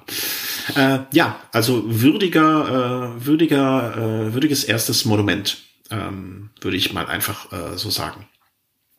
Ähm, Katalonien-Fahrt, Rundfahrt, äh, fängt an mit äh, einem Eklat. Ich nenne es äh, Eklat.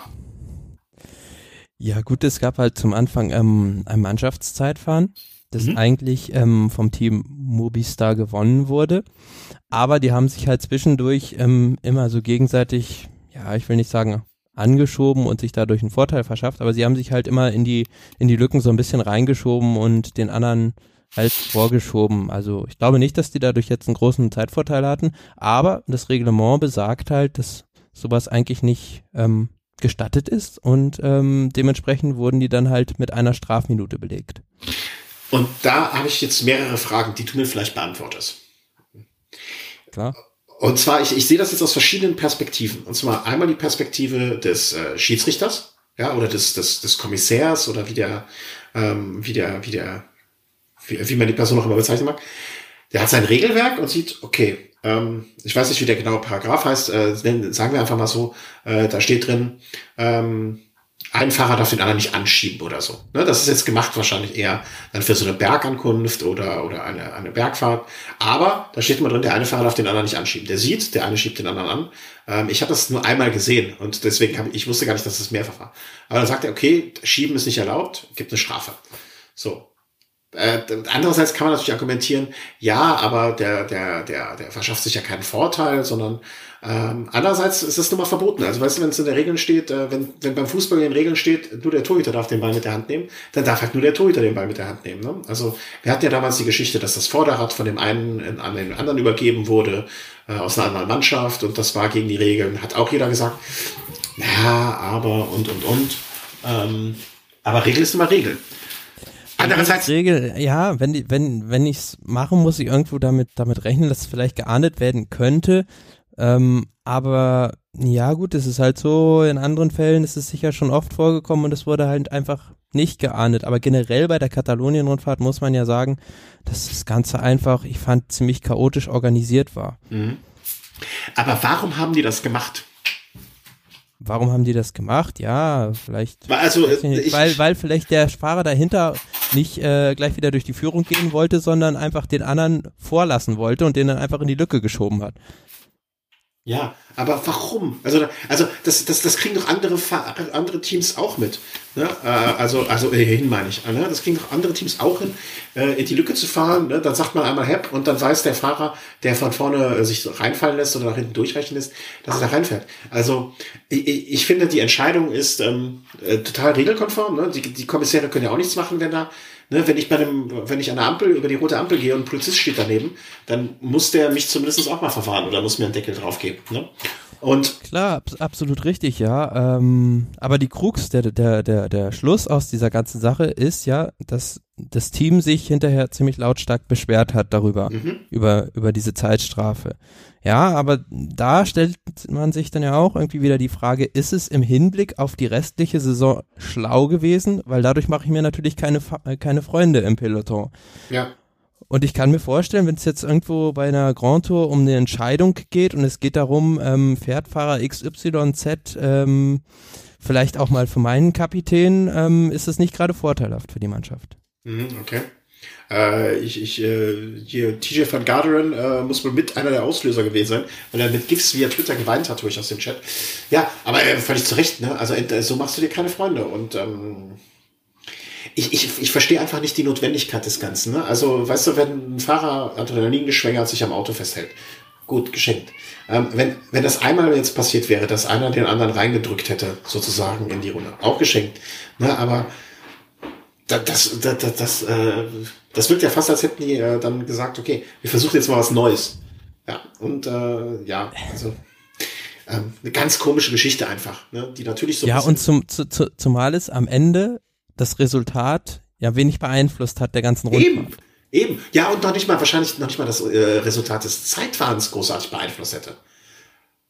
Ja, die hätten halt gewonnen. Ja, aber nein, äh, ich meine das anders. Also ich meine, ähm, ich glaube nicht, dass das die Zeit von den Movies mit dieser Aktion ja. und ohne die Aktion groß unterschiedlich gewesen wäre. Nein, also, also die ganze Aktion an sich war ja eigentlich unnötig. Ja, genau.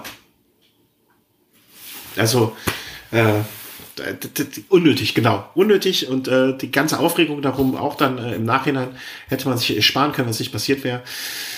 Naja, naja. Ich sehe es halt so ein bisschen bezogen auf den Rest der Saison. Also äh, diese Mannschaft hat jetzt, denke ich, mit vielen Teams nicht mehr gut Kirschen essen und das könnte noch ein Nachteil werden. Ja, ja das, äh, ja, also alles, alles, also eine ganz krude Nummer. Also das, äh, diese Nichtnotwendigkeit des Ganzen, äh, das ist das größte Fragezeichen, was sich bei mir äh, da so auftut. Und ähm, ja, also ganz, ganz komisch. Äh, wie ging es denn weiter? Wie ist die Katalonien-Rundfahrt denn grundsätzlich gelaufen? Also wenn man mal absieht davon. Ja, danach gab es dann halt diese, äh, wie soll man sagen, ähm, übliche Bergankunft in La Molina, ja, wo es diesen Massensprint bergauf schon fast immer gibt, mhm. den dann Valverde vor Daniel Martin erwartungsgemäß eigentlich gewonnen hat. Mhm. An dem Tag also hätte man nicht viel Geld auf diese Wette bekommen. Sicherlich nicht, nein. Aber ja, es war halt nichts Bahnbrechendes an diesem Tag passiert eigentlich. Mhm. Äh, ich ich habe noch gerade aus dem Chat auch noch eine Nachricht bekommen, dass zum Beispiel auch TJ van Garderen an einem Tag eine Zeit lang ohne äh, ohne Helm, Helm gefahren ist. Ja, ja klar, hätte das, er sich auch nicht drüber beschweren müssen, dass er da irgendwie bestraft wird. Okay. Logisch. Ja, aber das ist halt so Mutmaßungen. Ne? Also wie hätte er reagiert, wenn er eine Strafe gekriegt hätte? Vielleicht hätte er es genauso äh, dann äh, ohne, ohne große Beschwerde hingenommen. Wer weiß es schon, wer weiß es schon. Ähm, äh, so. Okay, jetzt sind wir wieder da, wir waren kurz weg. Erklär du dich mit, erklär, du, du hast ja mittlerweile in der Zwischenzeit den Chat kurz unterhalten. Äh, klär du dich doch auch mal auf, was bei Etappe 4 genau war. Etappe 4 war zunächst ähm, kurz vom Ziel eine Bergwertung und da ähm, ja, hat Roman Bardet erst angegriffen und dann ähm, hat, haben sich Valverde, hat sich Valverde mit einer kleinen Gruppe mit zwei, drei Mann abgesetzt, ähm, mit Marc Soler noch und unter anderem auch Chris Froome. Aber Chris Froome hat da so ein bisschen die Zusammenarbeit verweigert und äh, habe ich schon gesagt, hat sich dann dem Tag auch nicht sehr beliebt bei Herrn Valverde gemacht. Ja, muss er ja auch nicht. Ne? Also äh, äh aber es ist, äh, ja, wäre halt die Frage gewesen, hätte Froome mitgearbeitet, ob diese Aktion durchgekommen wäre. Ähm, die Frage ist halt, weswegen ist Froome da? Ist er da, um so eine Etappe zu gewinnen oder ist er da, um sein normales Trainingsprogramm irgendwie abzu, abzu, äh, abzuspulen? Abzuspulen ist das Wort. Ne? Also ich, ich, äh, also klar ist jetzt so, ist das nicht die, die spektakulärste und äh, für die Fans interessanteste Fahrweise, aber Froome hat seine Schwerpunkte und da gehört die Katalonien-Rundfahrt mit Sicherheit nicht dazu.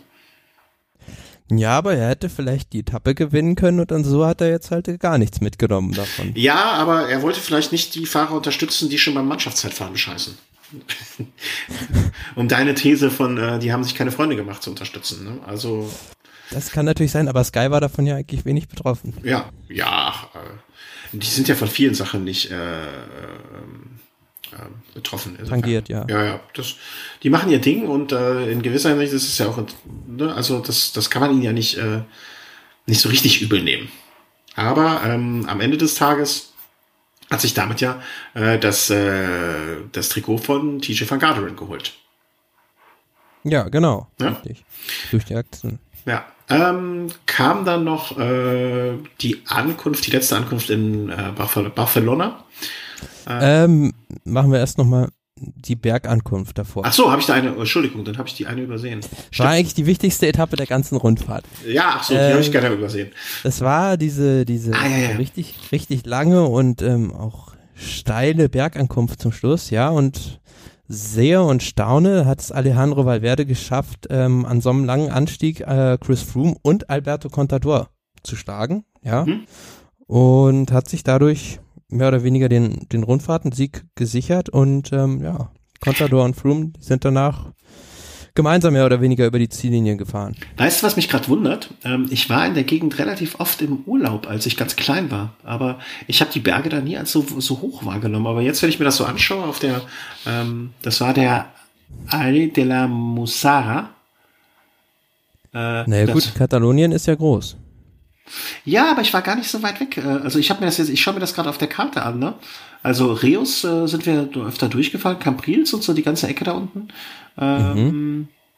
La, La Amea de Mar, da so die Gegend war. Also das ist alles schon in der Gegend gewesen, aber ich habe die Berge da nie so in Erinnerung als so hoch wahrgenommen. Naja. Ja, aber absolut, also was man jetzt nochmal dazu sagen muss, krass auf dieser Etappe, kurz bevor die entscheidende Attacke von ähm, Contador und Valverde ging, hat man so den Unterschied gesehen, wie einfach Chris Froome mit einer übelst kleinen Übersetzung fährt und der Valverde eine dreimal so dicke Mühle gefühlt tritt. Mhm. Naja, aber ähm, das ist wie bei uns, wenn wir nebeneinander fahren. Ne? Du bist ja auch ein, äh, ein, ein einer, der, wenn ich das richtig erinnere, der eher den höheren Gang bevorzugt, während ich ja äh, mein, mein, mein, mein höheres Gewicht äh, zugegebenermaßen ja dann auch eher im dickeren Gang bewege. Ja, aber bisher war es immer so, dass äh, du der Schnellere warst. das vielleicht und der Froome mit seiner ähm, Kadenz da von einer Kaffeemühle eigentlich immer erfolgreicher war als die Jungs von Movistar. Und diesmal war es mal umgedreht. Also es war erstaunlich dann schon zu, zu sehen. Ich glaube, er ist einfach noch nicht so weit. Also ich glaube, das wird noch kommen. Also äh, er war, war er, wie war er denn letztes Jahr? Müssen wir mal gucken bei der Katalonien-Rundfahrt. Äh, Chris Room. Äh, wo haben wir denn hier eine Liste? Ja, aber generell muss man sagen, beziehungsweise hat jetzt noch nicht die Bäume ausgerissen bei den Nö. Rundfahrten, bei denen er jetzt am Start war. Aber ähm, zum Beispiel die Harold Santur war jetzt die erste Rundfahrt, das erste Mal, dass er seine Einstiegsrundfahrt seit 2012 nicht gewonnen hat. Mhm. Ja, ach, ich sehe, meinst du, der ist faul geworden über den Winter? Satt? Ja, vielleicht, vielleicht, hat er auch einfach ein paar Prozent verloren, er wird ja auch nicht jünger, man weiß es ja nicht. Mhm. Äh, ja, vielleicht ist er satt. Also, also, solange es die ganze Geschichte spannend macht, äh, kann ich damit ja gut leben. Ne? Also ich bin ja jetzt keiner, also ist ja nicht so, dass der Flug jetzt bei mir den Status eines damals Ulle gehabt hätte oder so. Ne? Aber ähm, warte mal, wir gucken jetzt mal im letzten Jahr, wie, wie, wie war es denn da im Frühjahr, wenn meine, mein Gedächtnis mich schon trübt. Also Katalonien-Rundfahrt war letztes Jahr Achter. Das war jetzt ja. auch noch kein Tour de Romandie. Nicht, nee. nee, Tour de Romandie 38 äh, erst bei der Dauphiné ist er so richtig aufgeblüht, ne, mit, mit seinem Sieg. Also, da sehe ich durchaus noch, äh, also ich, ich, ich sehe die Tour noch nicht verloren, um es mal so auszudrücken. Wobei sie natürlich geschwächt sind dadurch, dass sie jetzt äh, in Castelli fahren und nicht mehr in Rafa. Das muss man ja auch so sehen. das wird sicherlich den Unterschied machen, ja. Ja, in meiner Meinung nach natürlich, klar. Ich bin seitdem auch deutlich schneller äh, geworden, äh, seitdem ich nicht mehr in Castelli fahre. Äh, ja, das war die Katalonien-Rundfahrt. Ne? Also äh, schönes Ding. Also ich bin ja auch gerne äh, in Katalonien gewesen. Ähm, aufregend, aufregend am Anfang, am Ende spannend. Was will man mehr? Und äh, man kann dem alten Mann dann nochmal gratulieren. Ne? Also hat Valverde dann auch zu Recht gewonnen. Ja, aber das hätte ich jetzt auch ihm nicht mehr zugetraut. Also, dass er einen Froome und einen Contador am Berg abhängt. Ich glaube, wenn du mich jetzt gefragt hättest, wer gewinnt das Ding, hätte ich wahrscheinlich äh, äh, auch eher auf dem Contador. Also Froome hätte ich jetzt nicht so weit vorne gesehen, ähm, sondern wie gewohnt. Ne? Also es wird doch mal äh, gefragt, was äh, ist mit der letzten Etappe, also letzte Etappe nach Barcelona. Barcelona, Barcelona, ja. Mhm. Ähm, auch gewonnen von Valverde. Ja, das äh, war jetzt dann auch für die Galerie. Also das war ja, wie war das Finale dort? Äh, das ist halt immer auf diesem traditionellen Rundkurs und äh, der auch bei der Olympiade 92, glaube ich, gefahren wurde und letztes Jahr bei der äh, oder vor zwei Jahren bei der Vuelta. Kann sein. Äh, ich glaube, die Tour ist da auch schon mal angekommen. Äh, ja, oder das war die Tour, genau. Ja, das war die Tour. Ja, kommt noch die Nachricht aus dem Chat, die Froome Desaster Etappe. Ja, es war natürlich auf der ähm, nächsten Etappe, als ähm, der Chris Froome in der, in der Abfahrt, glaube ich, von der ersten Bergwertung abgehängt wurde und sich dann vorne einige Teams zusammengetan hatten und da hat der Froome halt einfach resigniert und äh, hat dann wie bei der Vuelta im letzten Jahr, glaube ich, etliche Minuten gefressen. Ja, also es geht um nichts und dann kann man auch abschenken. Also es ging für ihn zumindest um nichts. Also da würde ich mir jetzt auch keinen größeren Stress machen als nötig. Ja, also Glückwunsch an Valverde und ähm, machen wir dann mal einfach weiter und verlassen Spanien wieder äh, Richtung der Gegend, wo der Radsport jetzt äh, in diesen Monaten besonders gelebt wird, äh, zum E3-Preis, der vergangene Woche war, um es jetzt auch mal zeitlich wieder in einen Kontext zu bringen. Genau, und der E3-Preis von äh, Harelbeke, eines der wichtigsten ähm, Rennen in, in Flandern, kann man so sagen, eigentlich ja. die Flandern-Rundfahrt nur komprimiert auf kürzere Distanz. Mhm. Ja, und äh, so Mitte des Rennens ähm, haben sich eigentlich schon die drei Fahrer, die das äh, bestimmt haben, abgesetzt. Drei Belgier in auch, Belgien. Mh, auch ungewöhnlich eher, ne, dass das schon so, äh, dass das Rennen so abläuft. Das, das ist so früh. Mitte, hm? Ja, aber das ist halt ähm, bei diesen bei diesen flämischen oder belgischen Klassikern, da kann jederzeit ähm, die Rennen entscheidende Situation eintreten. Äh, ja, klar. Und das macht die auch so interessant. Aber das ist so früh schon. Äh, das war ja, boah, lass mich jetzt nicht lügen zur Hälfte, nach circa zwei Dritteln, also das war schon recht früh. Ja. ja rausgegangen und äh, die drei weggefahren und äh, ja, dann, äh, als ich gelesen habe, okay, die und die sind unterwegs, habe ich so insgesamt gedacht, ach, dem Gilbert würde ich es auch nochmal gönnen. Andererseits, von Avamat ist natürlich auch eine Nummer, die man erstmal schlagen muss. Ja, im, im, im Sprint ist natürlich dann irgendwo von Avermaet von der reinen Endgeschwindigkeit her schneller, aber bei Philippe Gilbert ganz erstaunlich, scheint jetzt wieder bei Quickstep zu alter Form gefunden zu haben. Und ähm, ja, es wird sicherlich eine Trumpfkarte sein für die für die nächsten Klassiker auch in der Mannschaft, weil er war ja derjenige eigentlich, der das Ganze, dieses, dieses Trio da auf den Weg gebracht hat mit seiner Attacke und war da auch so ziemlich eigentlich der, der Stärkste. Erstaunt war ich nur so ein bisschen, dass der Oliver Nesen da so mithalten konnte. Äh, ganz ehrlich, der Name sagte mir zu wenig, als dass ich mir zu dem Zeitpunkt wirklich ein Urteil, äh, da dachte ich so, okay, schon mal gehört hier den Namen, ne, Age Dessert, ähm, konnte ihn jetzt nicht, aber ne, zweite der Enneke-Tour sehe ich gerade vom letzten Jahr. Äh, so ein französisches Rennen gewonnen. War jetzt kein Fahrer, wo ich den, wo ich jetzt irgendwie so eine Meinung zu hatte. Ne, deswegen dachte ich, okay, da hat jetzt einer mal den Tag äh, seine 15 Minutes of Fame, da ist er mal richtig dabei.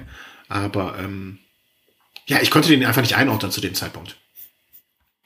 Ja, also es ging mir ähnlich. Ich habe ihn da in dem Rennen nicht vorne erwartet, aber umso erstaunlicher war, dass der dann da doch aufgetaucht ist und umso erstaunlicher war es eigentlich auch, dass die hinten äh, mit dem Feld nicht mehr rangekommen sind, beziehungsweise da hingen immer noch zwei dazwischen, Luke Durbridge und der Lukas Pöstelberger. Mhm. Die wurden einfach auch nicht mehr aufgefahren, ja. Und ähm, Gab nachher noch einen Sprint aus dem Feld raus, wo du halt gesehen hast, die, die guten Sprinter sind vorne dabei, aber ganz nach vorne haben sie es doch nicht mehr geschafft. Mhm. Aber äh, ich, ich habe mich so ein bisschen gefreut, so nach dem Motto, okay, da sind jetzt äh, drei Belgier vorne, belgisches Rennen, was für die Belgier wichtig ist. Und äh, da wird dann, egal wer es ist, der Richtige wird gewinnen. Ja, also äh, schönes Ding am Ende. Und äh, ja, schön, schön an äh. Ähm, dann, äh, bevor ich mich jetzt beim, bei der Aussprache äh, wieder blamiere. Äh, letztes Wochenende. Ja. Gent. Gent Weberem. Ja, ich, ich, ich kann ja nicht aussprechen. Ähm, Dabei ist es doch nur niederländisch. Ja, trotzdem. Ich, ich, ich kann ja, ich kann ja leidlich Englisch. Ja, also alle, jeder, der die letzte Folge gehört hat, äh, wird, wird viel Fremdscham im Gesicht haben. ähm, ja, ich muss mich mit einem Engländer oder habe ich mit einem, wenn ich mit einem Esten und einem Holländer zum Beispiel Englisch rede, dann kriege ich das noch so einigermaßen hin. Aber wenn man mit einem Muttersprachler dann spricht, dann wird einem die eigene Un Unfähigkeit dann immer so bewusst. Das finde ich immer so schlimm. Naja. Ja, aber zurück zum Rennen. Genau, ähm, Van Avermaet. Ja, schon wieder. Äh, auch ganz spannende Kiste weil ähm, Gent Wevelgem ist so ein bisschen von der Charakteristik noch anders als der E3-Preis, weil es dann doch eher eigentlich ein Rennen für die Sprinter ist, sagt man. Mhm. Aber entscheidend ähm, in diesem Jahr wieder der Kemmelberg wo dann auch die entscheidende Aktion ging. Von Avermaet hat attackiert und man hat dann gesehen, John Degenkolb, der war richtig gut platziert und konnte eine Zeit lang am Hinterrad bleiben, aber ähm, ist dann in der Mitte des Anstiegs in so eine Krise gefahren und dann kam einfach Peter Sagan brutal von hinten vorbeigeschossen, mhm. ist rangefahren an Van Avermaet und Degenkolb, der hatte eine, also als erster oben nach der Kuppe den Anschluss wiederherstellen können, konnte aber nicht ganz so am Berg mit denen mithalten. Ja, und dann hat sich da halt so eine größere Gruppe gebildet und die wurde dann nochmal gesplittet, weil natürlich nicht der eine für den anderen die Kastanien aus dem Feuer holen wollte. Und ja, John Degenkolb und ähm, ja, Peter Sagan, die haben so ein bisschen geschlafen und ähm, es halt versäumt, bei Kökelere und Van Avermaet mitzufahren. Mhm. Ja, also ähm, vielleicht konnten sie auch einfach nicht mehr. Das muss man denen ja auch mal zugestehen, ne? Das ist vielleicht einfach mal irgendwann der Akku leer ist. Bei Peter Sagan glaube ich, das ist eher weniger in dem Moment, ja. Und, äh, was, da, was, was glaubst du war der Grund? Also Sagan? Mhm. Ja, der kann ja eigentlich, wie du schon sagst, nicht jede Attacke mitfahren, sozusagen. Mhm. Aber ähm, es war halt Terpstra der Grund, mehr oder weniger. Okay. Weil Terpstra wo wollte dann ähm, nach vorne fahren und ist Sagan mitgefahren und dann äh, hat Terpstra aber keine Führungsarbeit mehr geleistet und das hat dem Sagan überhaupt gar nicht geschmeckt. Und du meinst, äh, er hat jetzt aus Mailand Sanremo gelernt, gelernt ist das das falsche Wort, aber er hat sich, nee, das passiert mir nicht nochmal. Ja, aber er hatte danach auch so die Worte für Terpstra übrig. Ich weiß nicht, was Terpstra da machen wollte. aber der hat halt hinterher gesagt, ja, wir hatten hinten äh, Bohnen und andere schnelle Leute und von daher bin ich nicht mitgefahren. War auch wieder sein gutes Recht. Aber ja. natürlich wieder Pech für Peter Sagan in dem Moment. Mhm. Ja, und dann macht es halt von Avermaet. Wenn, wenn Sagan nicht noch kommt, dann macht es von Avermaet. Ja, es sind halt die beiden, also man hat schon gesehen, da äh, für die Flandern-Rundfahrt, um es ein bisschen vorwegzugreifen, eigentlich die beiden großen Favoriten, weil sie sind wirklich an diesen Hellingen die stärksten, die stärksten Fahrer. Da kommt auch ein John Degenkolb so nicht mit. Und Dege, der hat halt ähm, selbst gesagt hinterher, dass er in dem Moment, als ähm, die Gruppe wurde quasi zweimal geteilt. Erst hat sich dieses Duo abgesetzt mit Van Avermaet und dann ging halt die Verfolgergruppe mit Sagan nochmal hinterher. Und dies, als sich diese Verfolgergruppe gebildet hat, hatte Dege gerade äh, eine Trinkflasche geholt mhm. und konnte deshalb in dem Moment nicht mitfahren. Ja. Da, da muss man, das ist aber einem Armstrong auch nie passiert. Ich, Dass ich, er eine Trinkflasche geholt hat. Nee, da nee, in, in, Im entscheidenden Moment. Ähm, ja, ja, aber du, du weißt, worauf ich hinaus will. Ne, auch Pech, ja, aber der hat Pech. ja auch nie äh, nach seiner 99er Zeit einen großen Klassiker gewonnen. Ja, das stimmt. Ja, einfach Pech. Äh, aber Degenkolb macht mir halt äh, so ein bisschen Freude, weißt du, zu sehen, dass der da, er, er scheint auf einem guten Weg zu sein mit den Leuten, mit denen er da vorne mitfahren kann. Und äh, das, das, das freut einen ja, dass dieser Teamwechsel ihm da offensichtlich in keinster Weise irgendwie äh, negativ, negativ für ihn ausgeht, sozusagen. Das auf jeden Fall und zumal er jetzt, finde ich, auch noch eine stärkere Mannschaft an seiner Seite hat. Mm, ja.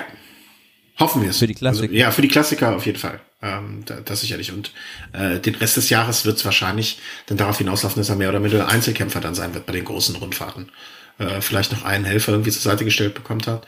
Aber oder für Contador arbeiten muss.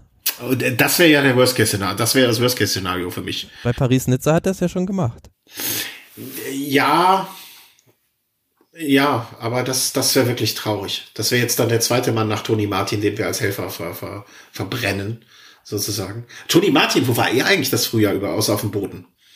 Äh, ja, wie gesagt, ist äh, oft gestürzt, ja, und ich glaube beim E3-Preis, da war er eigentlich recht gut dabei, hinten bei der Gruppe, bei, mit Christoph, ja, ist eigentlich so ein bisschen dafür da, der als Bodyguard für Christoph zu fungieren, was nicht so gut gelingt und ähm, ihm die Löcher zuzufahren. Mhm. Ich sehe auch gerade Jascha Sütterlin äh, erfreulicherweise unter den Top 30 äh, bei äh, Gent Wevelgem. Ja. Fällt mir nur gerade auf, also wenn ich hier so durchscrolle, wer da noch so äh, unterwegs war. Also äh, ja, äh, sehr ja, schöne Entwicklung. Ja, sehr schöne Entwicklung. Kann man mal drauf gucken, was er so im Frühjahr bisher ähm, hat jetzt natürlich keine Top-Platzierung bisher, aber Platz 28 dort. Äh, Tirreno Adriatico ja, man, okay, das war das Zeitfahren. das, äh, ja, das aber so. beim Movistar hat er da ja, glaube ich, auch in der Ecke bei der Klassikerfraktion recht viele Freiheiten, weil die nicht äh, ein Team sind, das da großartig mhm. Ambitionen hegt. Ja, aber immer so, immer so solide, ne? Also meiner Sanremo 63 muss man in dem Alter, okay, 24 ist jetzt auch nicht mehr ganz, ganz, ganz der allerjüngste, aber macht sich da ganz gut. Das äh, freut, äh, freut einen ja zu hören. Ähm, Vermischtes haben wir jetzt noch hier, nachdem wir uns aktuell auf den, nachdem du mich auf den aktuellen Stand gebracht hast, so muss man ja das am besten sagen. Ähm, erste Frage oder erster Punkt äh, auf äh, Vermischtes. Ähm, eine Frage, die gerade noch aufkam und die uns gestellt wurde. Was haltet ihr von den Gravel-Passagen äh, während des Rennens? Während der Rennen, während der belgischen Klassiker? Gravel-Einlagen sind diese äh, Naturstraßen mit. Genau, genau, ja, ja. Ja, in diesem Jahr bei Gent-Wevelgem gab es das ja. Mhm. Ähm, aber dadurch bedingt, dass das Wetter gut war, dass es trocken war, hat es halt jetzt das Rennen nicht grundlegend geändert. Mhm. Aber ich finde es gut, weil das die Charakteristik nochmal so ein bisschen ändern kann, wenn es jetzt mal irgendwie regnet. Und von mhm. daher ist es, denke ich, eine Bereicherung dafür. Ich bin dagegen. Damit wir halt auch, das ist ja schön, dass wir beide Positionen haben. Ich finde, es gibt Rennen, die so gestaltet sind, wie zum Beispiel natürlich als bestes Beispiel die Strade Bianchi. Ähm, es gibt Rennen, die sind Kopfsteinpflasterlastig, wo es also große Kopfsteinpflasterpassagen gibt. Und es gibt diese belgischen Rennen, die auf in Anführungszeichen normalen Straßen laufen. Ich finde diese Vermischung, dann, dann, das macht es für den Zuschauer nur noch schwierig, für den ungeübten Zuschauer, sagen wir so, für den ungeübten Zuschauer macht es das nur noch schwieriger, weil er sich weniger darauf einstellen kann. Es macht es für die Fahrer schwieriger und ich finde ja immer, die Fahrer haben oft schon mehr als genug Schwierigkeiten, mit denen sie da klarkommen müssen. Und ich weiß nicht, ob man sie ihnen dann noch sowas auch zusätzlich antun muss. Aber es produziert natürlich wunderschöne Bilder. Das muss man natürlich auch dann wieder betrachten. Ne? Also deswegen, ähm, ich bin da eher abgeneigt, das äh, zu sehen oder sehen zu wollen. Ja, also, also ähm, häufig ist es ja auch so, dass dafür eine andere Schwierigkeit weicht. Mhm. Ja, ne, dass man halt eine Kopfsteinpflaster-Passage weg und so. Also ich bin da nicht so der große Freund von, äh, weil ich vielleicht aber auch zu Traditionalist bin. Also das wäre, ähm, halte ich nicht. Also ich finde, es, es, es produziert schöne Bilder, aber es macht das Rennen einfach schwieriger äh, ohne Not, weil die die belgischen Klassiker äh, sind so schon spannend und gut genug, als dass es als dass das noch nötig wäre zusätzlich, um es mal so rum ähm, zu zu äh, ja zu erklären. Auf meine Haltung. Ja. ja. Mhm. Ähm, nächster Punkt, äh, Ausblick Flandern-Rundfahrt und äh, Roubaix. Heieiei. Ja, Avamat und Sagan, ne? Das sind wohl die, die, die Namen.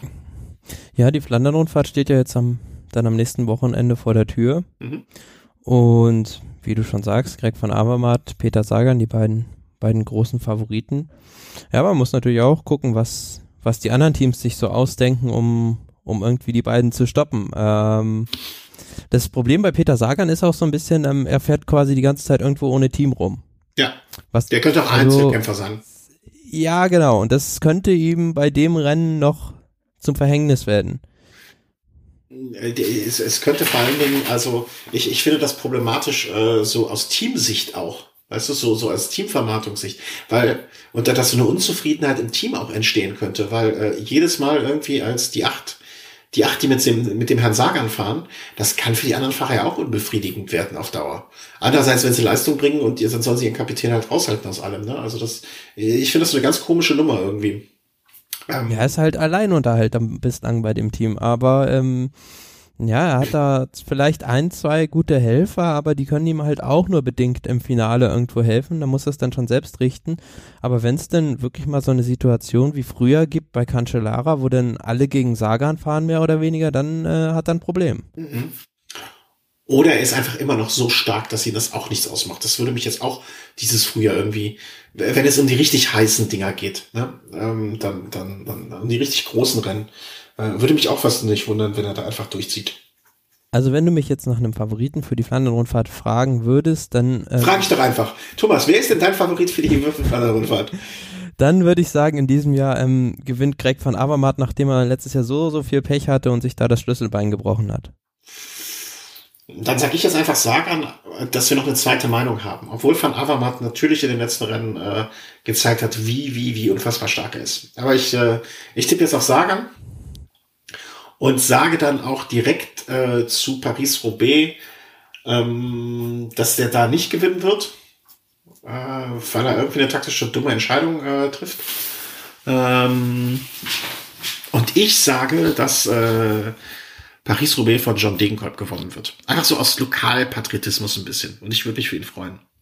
Na gut, er hat das Rennen ja schon vor zwei Jahren äh, gewonnen. Genau. Er konnte nur letztes Jahr aufgrund des Unfalls nicht mit der Startnummer 1 an den Start gehen. Ja. Warum denn nicht? Ja, aber Roubaix ist halt ähm, viel, viel Zufall auch. Also, eben, eben, deswegen kannst du, du, ich glaube, man könnte jetzt, man könnte fünf Namen nennen, äh, die man es allen mehr oder minder gönnen würde und die ganz, ganz große Favoriten sind. Äh, am, am, am liebsten wäre mir natürlich, also äh, wenn, wenn äh, ich, ich werde hier in der Nachbarschaft hat ein neues Geschäft aufgemacht, ein Bierladen. Ich werde an dem Sonntag diesen Laden aufbrechen und mir ein belgisches Bier aus dem Kühlschrank klauen, wenn Tom Bohnen das äh, Rennen gewinnt. Ja, er hat es ja im letzten Jahr fast geschafft, ist ein bisschen an seinem, seinem taktischen Missgeschick im Sprint gescheitert, aber ja, Roubaix ist halt von der Charakteristik nochmal ein ganz anderes Rennen als, als die Flandern-Rundfahrt, dadurch, dass es halt komplett flach ist und dass du anderes Kopfsteinpflaster hast. Und mhm. ja, du musst halt viel Glück haben, dass du keinen, keinen Defekt hast. Und ähm, von daher denke ich schon, dass ähm, ja, ich, ich gebe John Degenkolb da eine gute Außenseiterchance, also und wenn er es schafft, mhm wenn er es schafft, äh, noch ein, zwei Helfer vielleicht im Finale dabei zu haben, dann ähm, ähm, ja, sehen, äh, stehen seine Chancen da sehr, sehr gut, da seinen Sieg zu wiederholen. Mhm. Und ähm, Du hast jetzt gesagt Außenseiterchancen. Wem gibst du denn die, äh, wie soll man sagen, die nicht Außenseiterchance? Also wer, wer, wer, wer, wer, wer holt es dann deiner Meinung nach?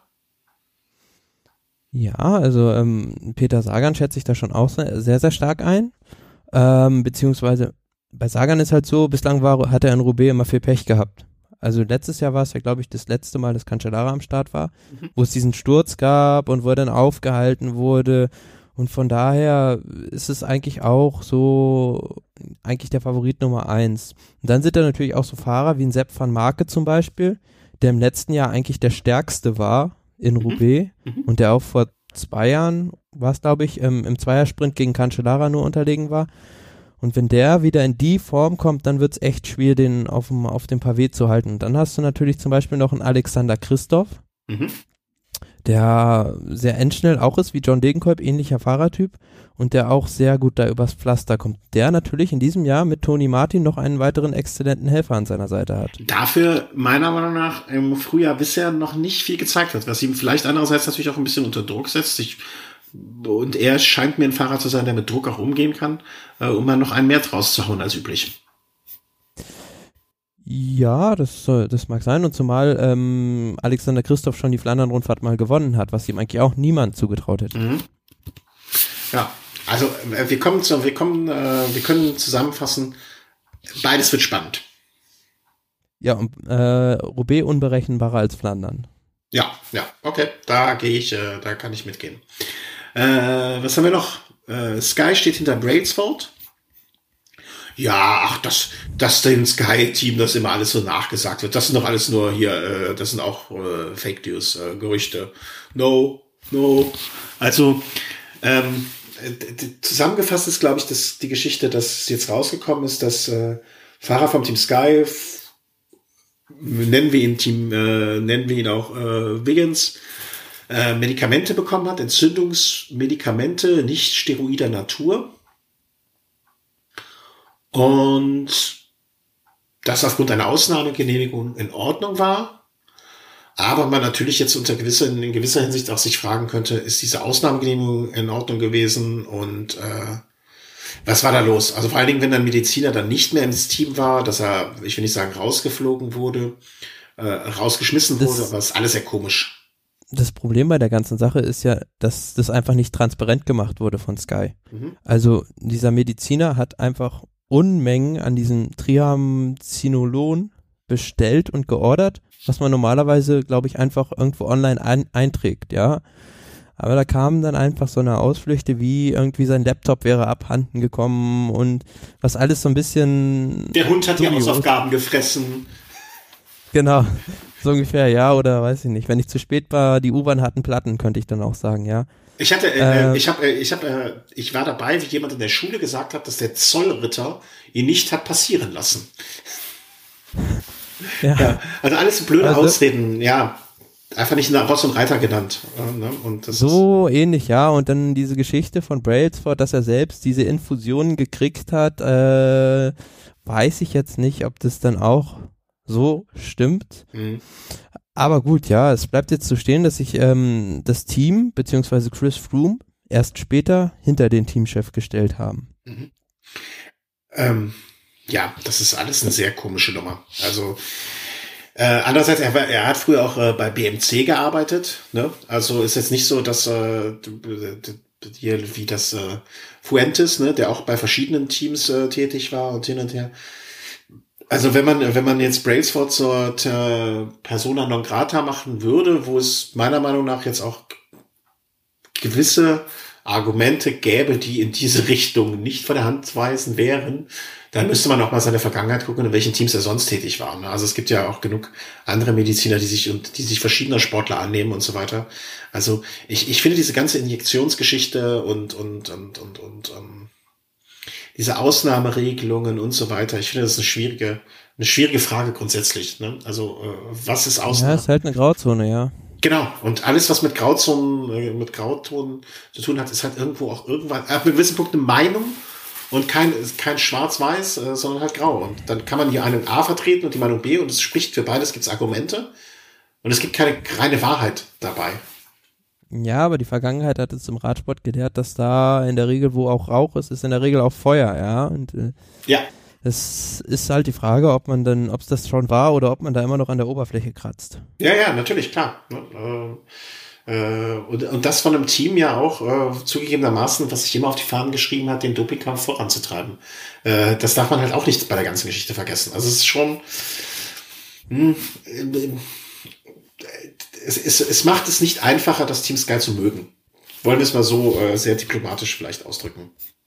Richtig, ja. Und ähm, ja, ein Fahrer vom Team Sky, Garen Thomas, hat hinterher auch gesagt, ja, auf gut Deutsch, ähm, diejenigen, die davon betroffen waren, nämlich namentlich Bradley Wiggins und auch der Rest des Teams, äh, hat quasi die Scheiße eingebrockt und wir müssen jetzt auslöffeln. Sie mhm. können sich schon zurückziehen. Mhm.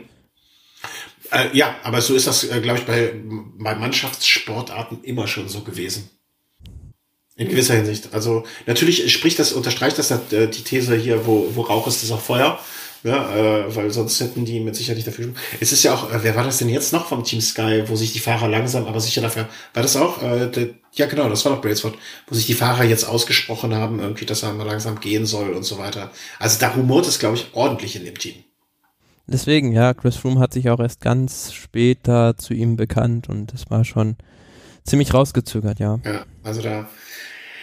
Ich bin gespannt. Also ich bin ja froh, dass wir noch äh, so ansatzweise jung sind, dass wir vielleicht auch noch mal in 10, 20 Jahren darüber nachdenken können. Genauso wie wir jetzt über so einen Festina-Skandal anders sprechen, als wir es vielleicht zur damaligen Zeit gesprochen haben. Ähm, das, das, wird, das wird noch spannend alles, befürchte ich, im negativen Sinne. Wer weiß, ja gucken. Ach, ach. Und den letzten Punkt verstehe ich nicht auf unserer, äh, auf unserer Liste, den du, den du hier zu. Nicht? Nee. Ähm, also es ist generell so in diesem Azale? früher, dass, dass die Tendenz dahin geht, dass die, die Wattzahlen in den Anstiegen. Ja, Junge, mein Freund, du musst jetzt, äh, Entschuldigung, ich, ich, ich muss das jetzt mal, also du hast dich, du hast einfach ein Typo drin, du hast dich vertippt. Aber diese, ja. dieses Vertippen macht es für mich unmöglich zu verstehen, was das gemeint war. Ich dachte mir, äh, für den Hörer jetzt, äh, also im Dokument steht drin, Wattzahlen machen Sorge. Absolut nachvollziehbar, wenn man weiß, dass Wattzahlen nicht dein Name ist, weil das H und das A sind miteinander vertauscht. Und ich dachte mir gerade, was meint der Wattzahlen machen Sorge? Hm, Wattzahlen macht Sorge, Name, irgendein Fahrer? Nee, Wattzahlen. Wattzahlen machen Sorge. Ja, die Wattzahlen gehen wieder hoch. Ähm, ja noch bin ich nicht, noch bin ich nicht besorgt. Weißt du, ich kann ja sagen, warum. Weil bis jetzt habe ich so den Eindruck, dass alle Rennen, von Paris-Nizza mal abgesehen, ähm, so unter guten Bedingungen und, und schönes Wetter und äh, wenn man das jetzt so als ganz, als, wenn man jetzt äh, es als in einem größeren Kontext betrachtet vielleicht auch, das war ein echt gutes Frühjahr für den Radsport. Im Sinne von, äh, ähm, wettertechnisch und, und, und, und so weiter. Vielleicht hat, spielt das auch rein. Also ich, ich würde da mal die Grand Touren abwarten und die Veranstaltungen mit längeren Regenerationszeiten und so weiter. Das ist sicherlich äh, der Schluss, den man treffen muss. Aber generell ist hier natürlich beobachten, so früh in der Saison schon ähm, solche Werte zu bringen, das ist ähm, ja, schon äh, irgendwo ähm, eine Tendenz, die einen da unruhig werden lassen kann. Also Quintana, mhm. um es zu nennen, hat am Terminillo ähm, kalkuliert 6,2 Watt pro Kilogramm über rund 40 Minuten gefahren. Mhm. Damit ist er, glaube ich, ähm, einige Sekunden schneller gewesen als vor ein, zwei Jahren. Jetzt muss man dazu auch noch sagen, dass damals bei der Bergankunft natürlich Schnee war zum Beispiel, ja. Mhm. Aber zum Beispiel bei der Bergankunft in Katalonien soll Valverde kolportiert 6,6 Watt über 25 Minuten gefahren haben. Mhm.